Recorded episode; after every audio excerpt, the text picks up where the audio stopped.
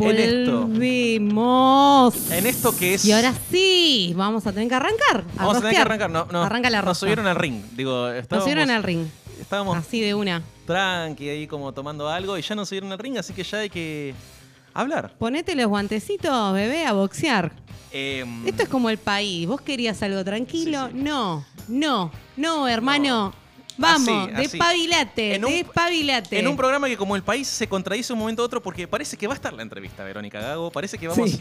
a ir con todo. Es como así funciona. Esto es como. Así funciona sería, gestionar. Claro, sería como Alicia en el, en el País de las Maravillas, ¿viste? Donde va Alicia hablando con esos personajes.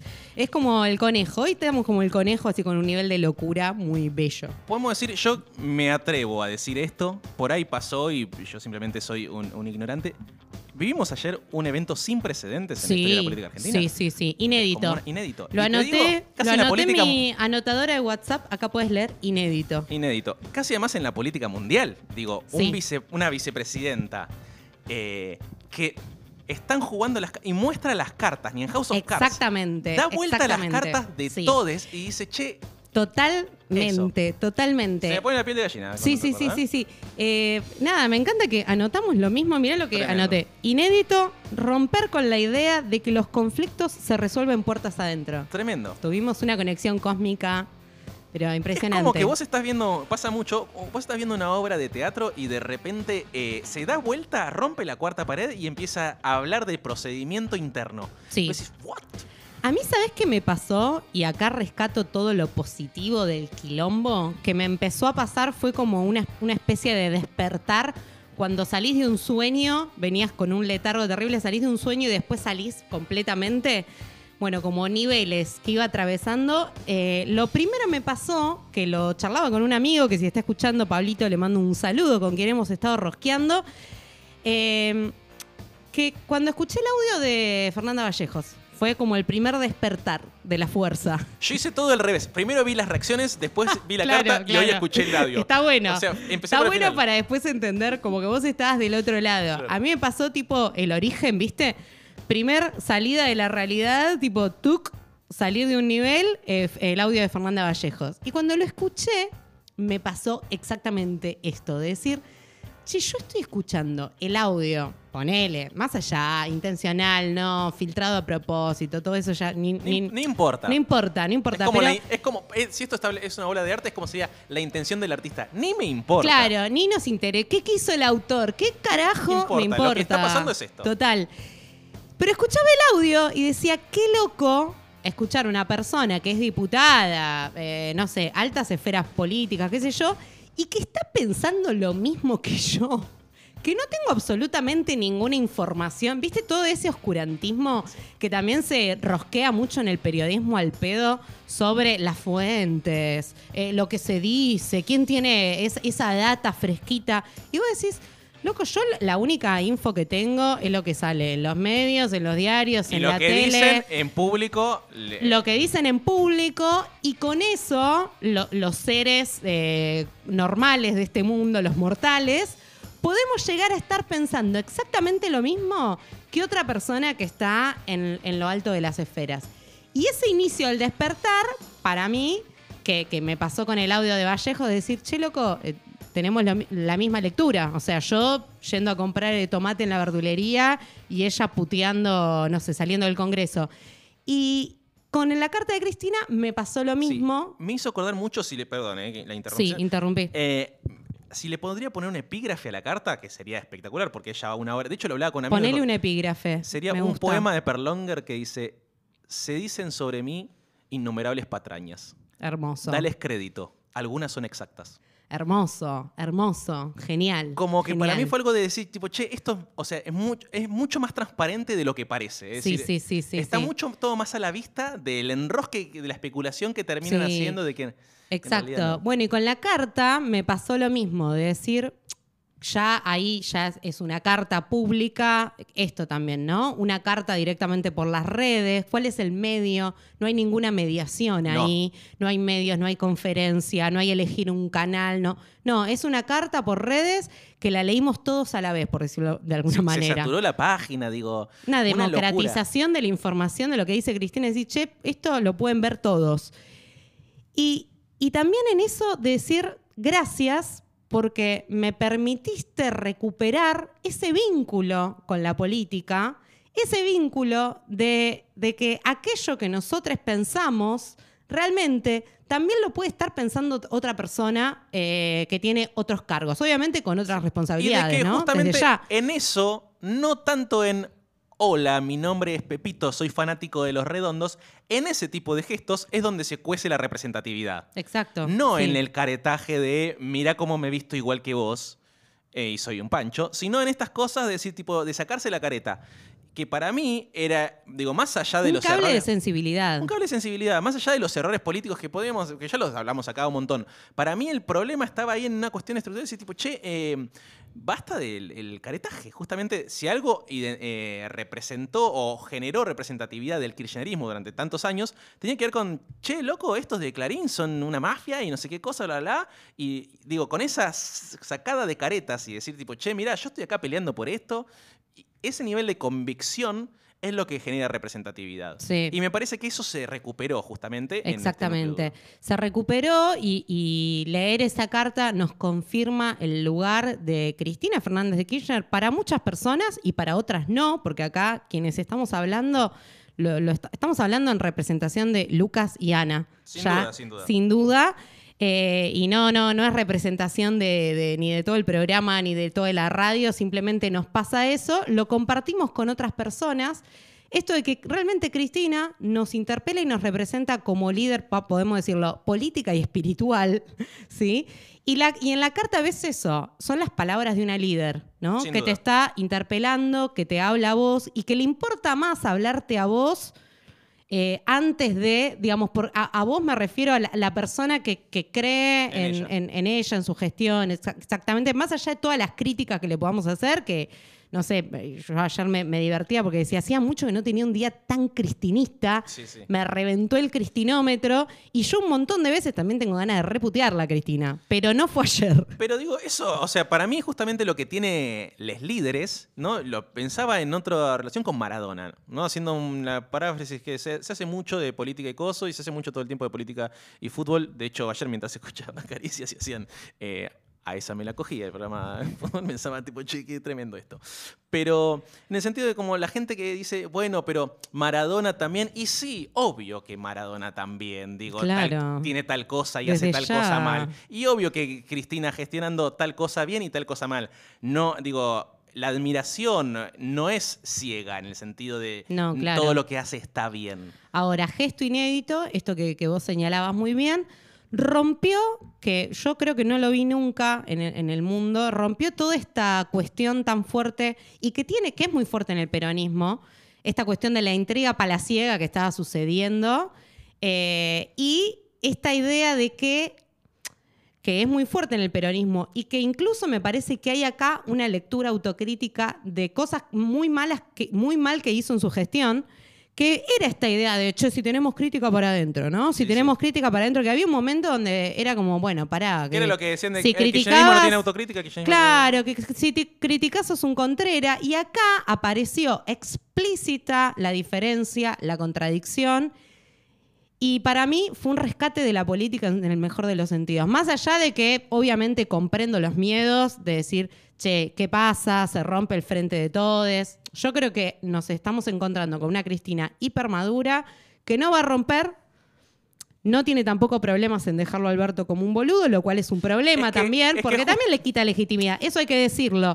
Pero creo que es- eh, ella se encontró en una encrucijada donde dijo, prefiero eh, que quede como un boludo Y no que me hunda a mí también. y no, no, y no y no responderle a la gente frente a esta demanda de hambre, de no alcanza la guita, de estar, pasar, eh, estar pasándola mal.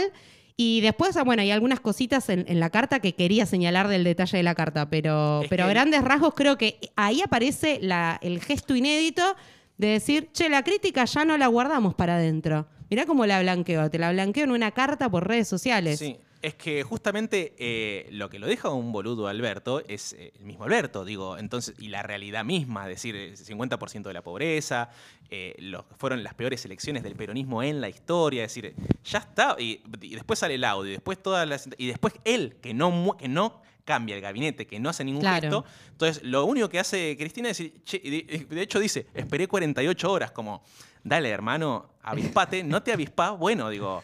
Sí. Me levanto. Y además yo me acordaba mucho de los dos gobiernos de Cristina, cuando les, y en el de Néstor también, cuando les iba mal en una elección, Sí. o sea, picaba la pelota al toque y Cristina cambiaba, hacía cambios inmediatamente de gabinete. Cinco días sin dar ninguna respuesta es una falta de reacción. Y esto ya es un- una, una crítica que la puedes hacer ya más allá de Cristina. Sí, sí, sí. Es una lentitud, pero eh, es falta de reacción. Ay, sí. Bueno, y Cristina siempre cambiaba, hacía los cambios que tenía que hacer. Y algo que recordaba, que, que muchos estuvieron recordando, también ayer, por ejemplo, lo escuchaba al Pepe Rosenblatt, que también iba en la misma dirección. Ella no hacía cambios de gabinete poniendo al, que le parecía más lindo, cuando, cuando las elecciones le daban una paliza. Ella ponía incluso, hacía los cambios y ponía quien no quería poner. ¿sí? Es decir, leía aquello y siempre hacía el cambio.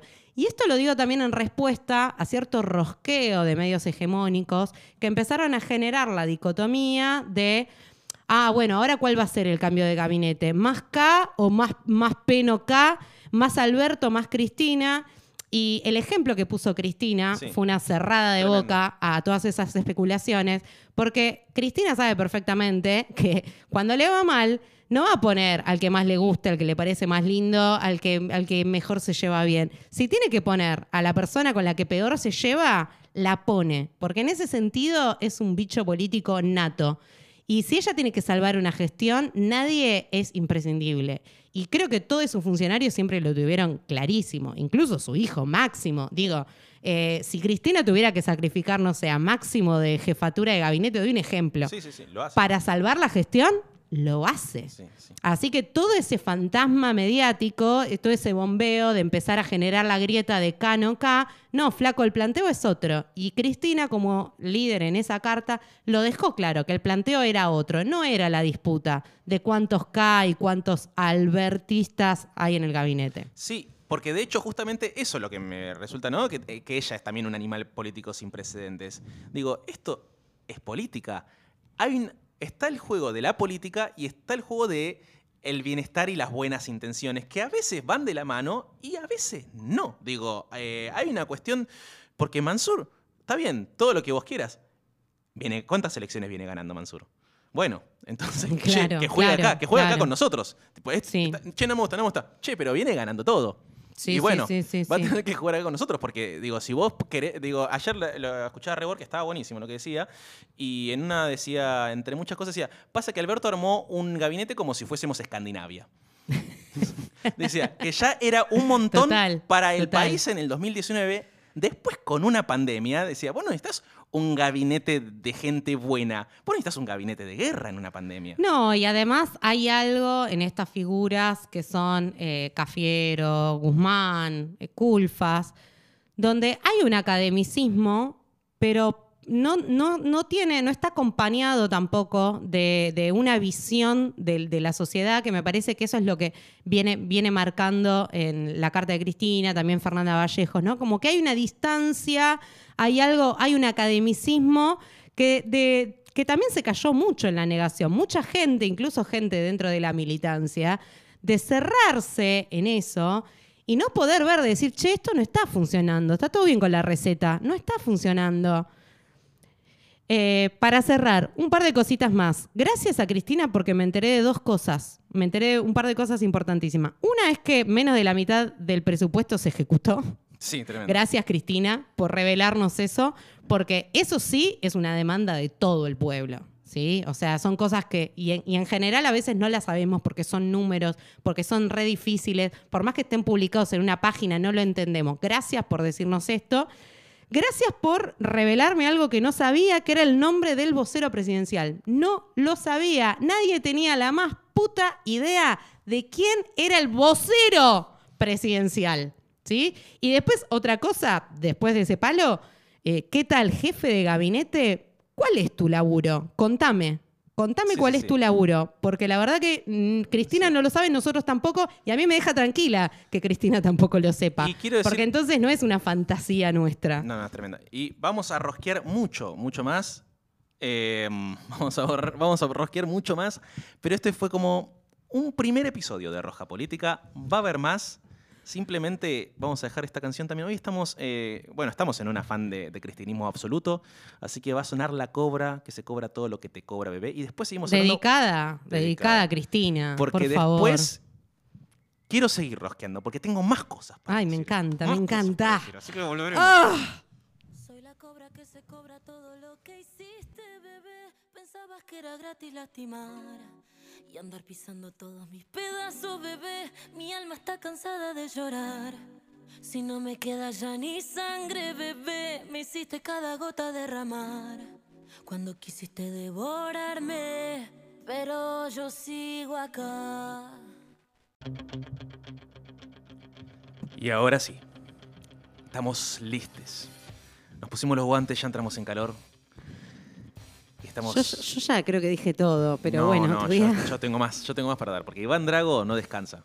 Así que estamos cara a cara, tengo mucho, mucho más para tirar, mucho más para Tira, decir. tira, tira todo lo que tengas eh, que, que decir. Quiero decir muchas cosas, quiero decir un montón de cosas. A ver, Pero entre ellas, primero quiero decir algo que ya hizo Cristina, que es algo que hace ella y que hizo siempre.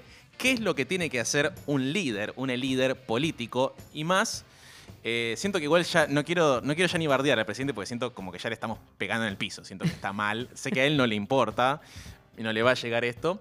Pero alguien en función debería hacer eso, que es marcar agenda y justamente dejar todo de lado. Es decir, ahora solamente se habla de eso.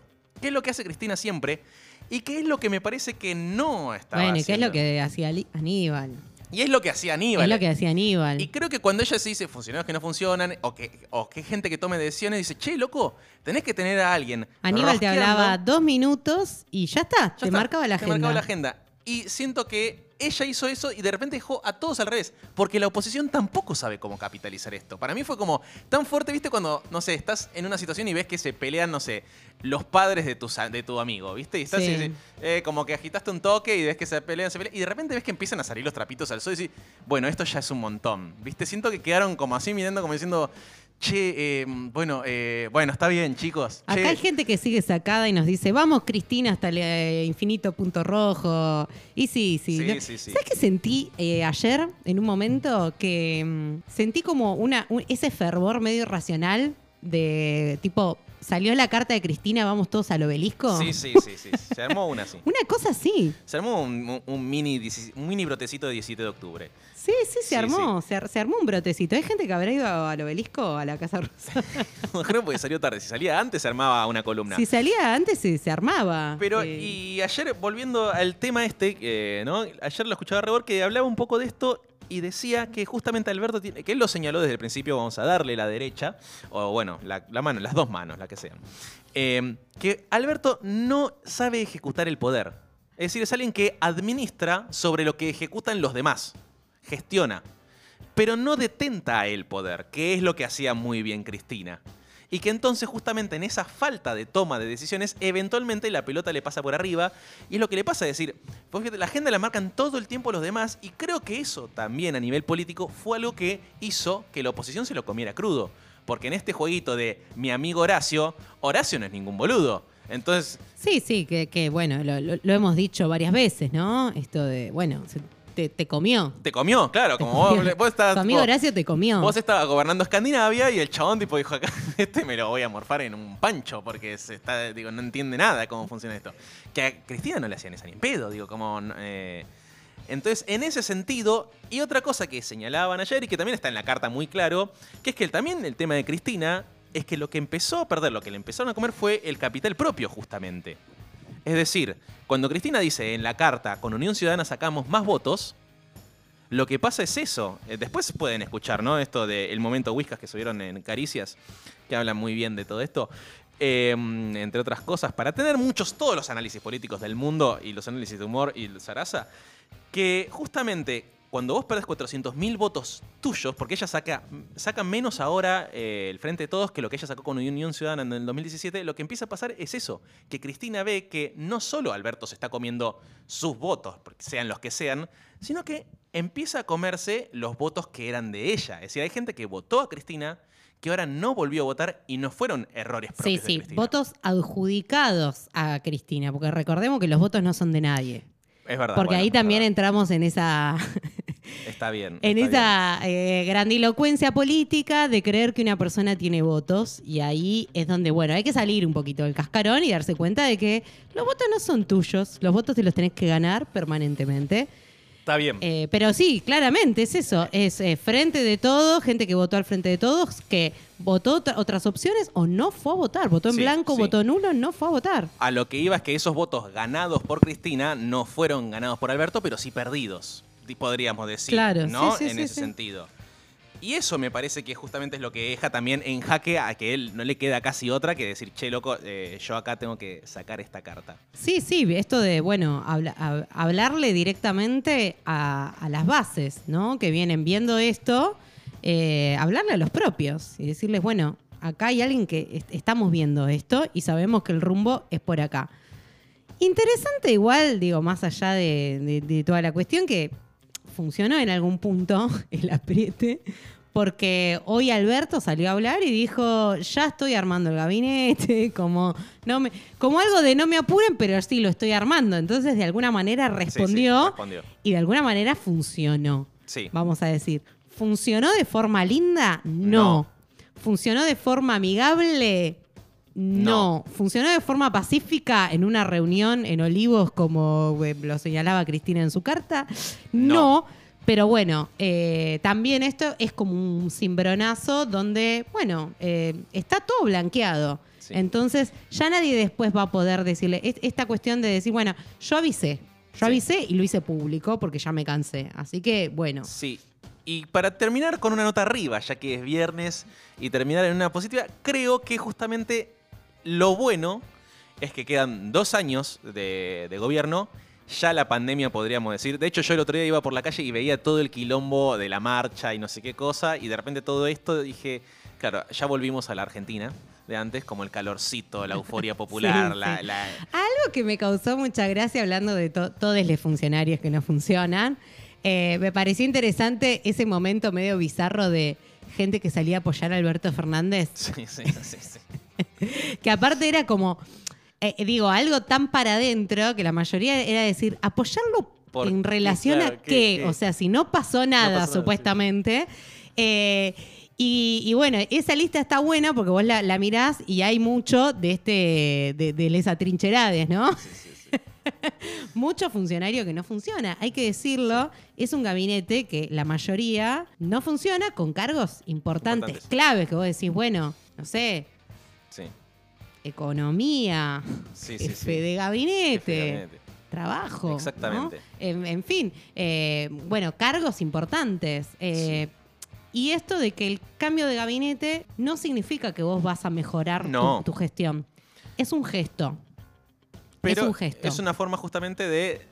Es un gesto de voluntad. de- claro, y de, de ejecutar, que es lo que tiene que hacer el- la persona que tiene poder. Es decir, tom- tomar decisiones, que justamente esto es lo que no venía pasando. Es como, che, poné a Mansur, poné a, a tu vieja, si querés, pero cambiá y poné a alguien. Claro, Creo que es un claro. poco... Sí, sí. Eso sentía que era un poco el De mensaje. última, era como- sentate a negociar. No podés tardar Claro, una semana no, en tomar no, no, no, y es como, no sé si querés poner a tu tía, ¿entendés? Como, pero poneme a alguien ya, porque esto así no está funcionando, ya te lo dije 80 veces.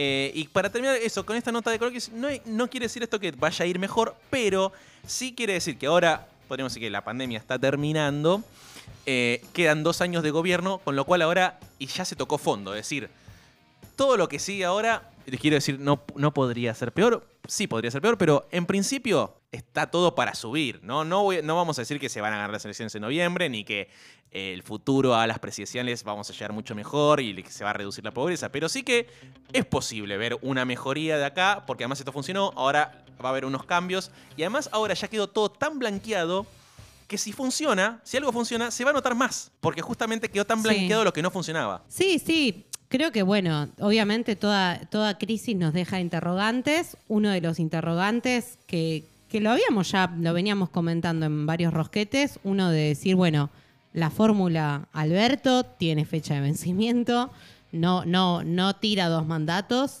No, no, no. veremos después qué pasa.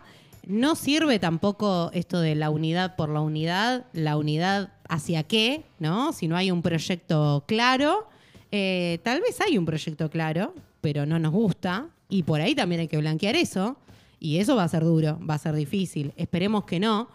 Y bueno, y esto que nos planteaba Vero Gago, de que la deuda está, está en las casas, está en los hogares, está en todos los temas y es un gran problema, es la deuda más grande de nuestra historia, es una deuda enorme que se condensó en un gobierno, es un problema y, y bueno, para ensayar soluciones hay que tener claro un rumbo y qué es lo que querés y a quién querés beneficiar. Y bueno, lo que sí esperamos es que dejen de eh, infravalorar estas demandas o infravalorar cuántas veces hemos dicho acá, che, pero la inflación es un problema. Sí. Che, pero no está alcanzando para comprar alimentos. No, no, O sea, nadie sabe lo que vale un paquete de Nada. lo que sea, de nada.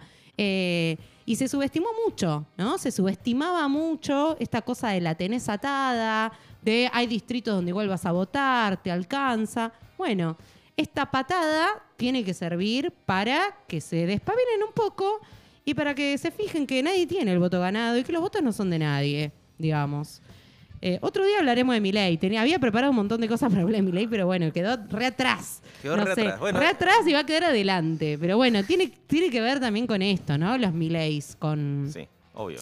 digamos, más que una lectura de se está derechizando todo, es, bueno, hay gente que tiene bronca y busca Sí. dónde canalizar ese voto. Exactamente. Tremendos golpes, así que ya volvemos para cerrar y contarles cómo sigue el gabinete de LSI. Abrió la heladera y se cayó una manteca. de- de- de- Lo está leyendo.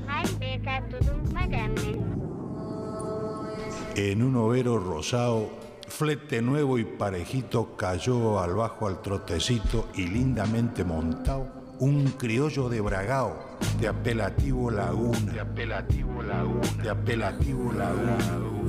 Mozo jinetazo aijuna, que no creo que no hay otro capaz de llevar a un potro a sofrenarlo a la luna. Criollo de bragao.